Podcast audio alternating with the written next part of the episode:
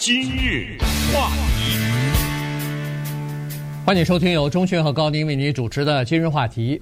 这个我知道，我们的呃华人当中呢，其实有很多人啊，都愿意朋友之间结伴儿出去旅游去啊。这个有的时候是一个长周末，有的时候是到呃甚至到海外去，欧洲啊什么的。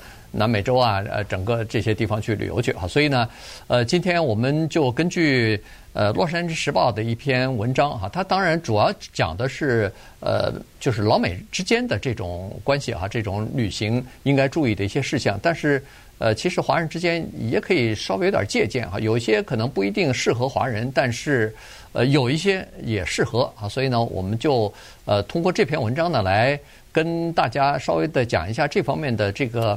呃，就是应该考虑到的一些问题啊，你你比如说这种旅游办好了以后呢，呃，让人家回味无穷啊，好像好像有的时候恨不得是一生都值得这个回味的这么一种呃人生的经历。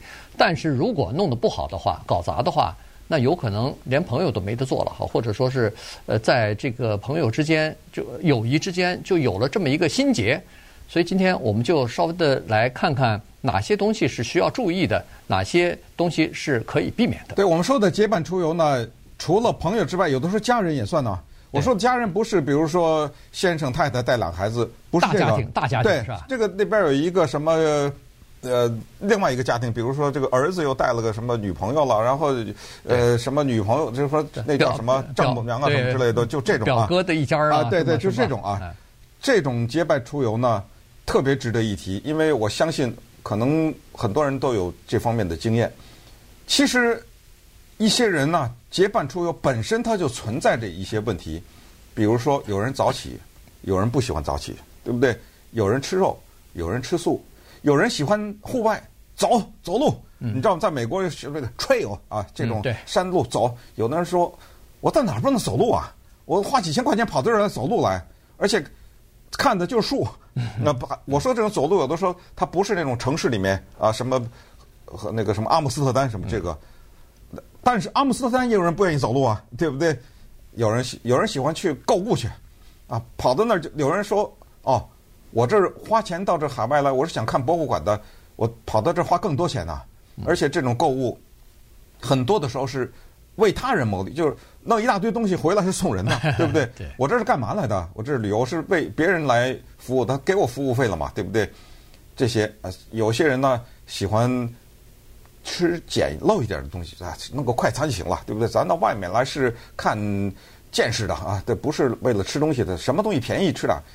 有的人说那哪行啊？我这好不容易来了一趟。这个什么特色吃什么呀？对不对？这个地方盛产什么吃什么呀？那阿拉斯加皇帝蟹来呀！你知道？顺便说一下，要吃阿拉斯加皇帝蟹，在洛杉矶吃。阿拉斯加皇帝蟹在阿拉斯加首府朱诺，从船上下来，进到那个著名的餐厅排大队啊。嗯。七十五美元一磅，你吃吧，对不对？对。这只螃蟹可能一百五十块几几几百块钱，所以呃就是这意思啊。所以我们今天呢，就利用这机会跟大家聊聊啊。结伴出行这个，因为老美写的这种文章呢，它有它老美的特点，请大家注意，老美在我跟你算账算清楚这方面是有过之而无不及啊，这全世界都难以匹敌，连这样的一个民族，有这样民族性的这样一个国家，他都有这个问题，那我们华人扭扭捏捏，知道吧？藏着不说，这就更就更可怕了。所以这个期间，我们就也不是九月五号，这不是劳工节也到了嘛？哈，我们就说啊。结伴出行，有一些事情一定要事先把它搞清楚，否则的话，真的是这叫什么什么尽兴而去，什么扫兴而归啊，什么知道就会有这个情况。对，呃，其实最重要的一点还是要大家要比较开诚布公的，要知道自己的底线。所谓的自己的底线，就是经济方面的这个底线啊，因为你去呃出去旅游去，一般来说，像比如说。七八个人，呃，十来个人，两三家人或者三四家人一起出去的话，那基本上都是自己来安排了，基本上都不去随着旅行团了哈。在这种情况之下呢，你这个有一些人刚才说了，他出他们每个人家庭的这个状况不太一样，他不是说有的人可能是呃，在预算方面没有上限的。嗯我到那儿去，我想干什么就干什么。突然发现这个事儿好玩儿，那我是不计一切代价，因为我玩得起，呃，就是这么说啊。所以呢，这个有钱人任性就是这点。他到那儿去，他想突然在预算之外的一些事情呢，他可以做。可是不是每个人他都有这份闲钱去做。而且有的人有钱，他也不认为他愿意做这件事。你比如说，有的人认为说这是一种浪费，呃，但另外的人认为说这是一种难忘的这个，比如说人生的一种经历。所以在这个问题上，有的时候是谈不拢的哈。所以你每个人都要知知道自己的这个预算的底线在哪儿。事先做预算的时候呢，大家要至少要有一个差不多的目的。你比如说哦。一个人喜欢住 Motel Six，另外一个我非要住五星级的旅馆，嗯、那那就麻烦了。你必须要有一个折中，哎，也就是说，你不能出去了以后大家都是分开活动，似乎也不合适啊。住又不住在一起，活动又不凑在一起，那那这个这个旅旅途就比较困难了。所以呢，要有双方之间的妥协和这个呃双方之间的你让一步我让一步，但是你要有。自己的这个呃，就是大家都明白自己的解，并不是说你告诉所有的人哦，我工资是多少啊，呃，这个收入是多少，我家里这个了那个了，不需要。但是呢，你要告诉人家或者让别人知道，哦，我这次的预算就是每个人，比如说三千就是三千或者三千五，超过的话我可能会考虑。那别人在做这个。安排的时候就比较容易安排。对，主要一个就是说一千道一万的。今天的话题的核心就是把一切都事先说好，而这个当中最容易破坏和气的，就是钱。呃，有句话说说钱多伤感情啊，呃，另一句话说感情多伤钱呐、啊，对不对？嗯、这两句话都是成立的。钱这个问题呢，它代表着权利。什么叫权利？比如说几个朋友出行，有一个朋友呢是。过得不错日子，所以他钱比较多。另外一个是中产、中下什么之类的这种。那么显然，在这个旅行的过程当中，那个钱稍微多一点的人，感觉上他权力就大一点，他有一种权力的感，他有一种优越感。那么这个时候，就像你刚才说的，我们本来计划中没有要吃这顿饭，或者吃这样的层次的一个餐厅，或者本来没要去这个地方，额外要去了。那么这个时候，你这个收入稍微少点，你说不同意，这不是扫兴吗？对不对？来了这一趟，所以把一切都事先说好，尤其是说到钱，而钱这个事儿呢，跟一个人他是在什么环境下成长的有关。为什么说这句话？有些人非常有钱，他依然很小气，对不对？这个就是他是在什么家庭成长的，这个有关，跟他受的什么教育也有一定的关系，跟他平时啊。一生当中接触过什么人也有关系，最后呢是跟他这个人的性格也有一点关系啊。这个人的性格就是一个不怎么怎么样的人啊，不怎么这样。他跟他的什么有没有钱，有的时候也没有关系。说实话，这就是英文中的那句话，就是其实去哪里并不重要，重要的是和谁一起去。嗯，啊，这句话请仔细的体会，因为有个地方好像他特别的呃 有意思，谁都没去过。结果跟了一个不应该跟的人，结果把这一个旅程都给你毁了。那么 稍待会儿呢，我们就再说说钱这件事儿。话题，欢迎您继续收听由钟迅和高宁为您主持的《今日话题》。这段时间跟大家讲的呢是朋友之间结伴出去旅游啊，应该注意的一些事项。刚才说过了，最伤感情的大概或者说最容易引起矛盾的就是钱了啊。这个事先要讲好。我们都知道，其实华人之间啊，在朋友，尤其是在朋友之间谈钱，确实是挺挺尴尬的一件事情啊。但是有的时候还必须的谈。所谓的谈，也不是说。呃，让你把家里头的财务情况全部公布，但是可能大家就需要在，比如说出门旅游的时候住什么旅馆、吃什么餐餐的标准，以及呃看什么地方啊，这些事先都要谈好，用什么样的交通工具什么的哈。这个呢是大概是花钱，呃，就说做预算的时候，呃，比较容易呃有呃就是有差距的。地方，你比如说到欧洲去就是这样，一个人他如果说我一天吃饭的标准，比如说是五十块钱，那么五十块是五十块的标准。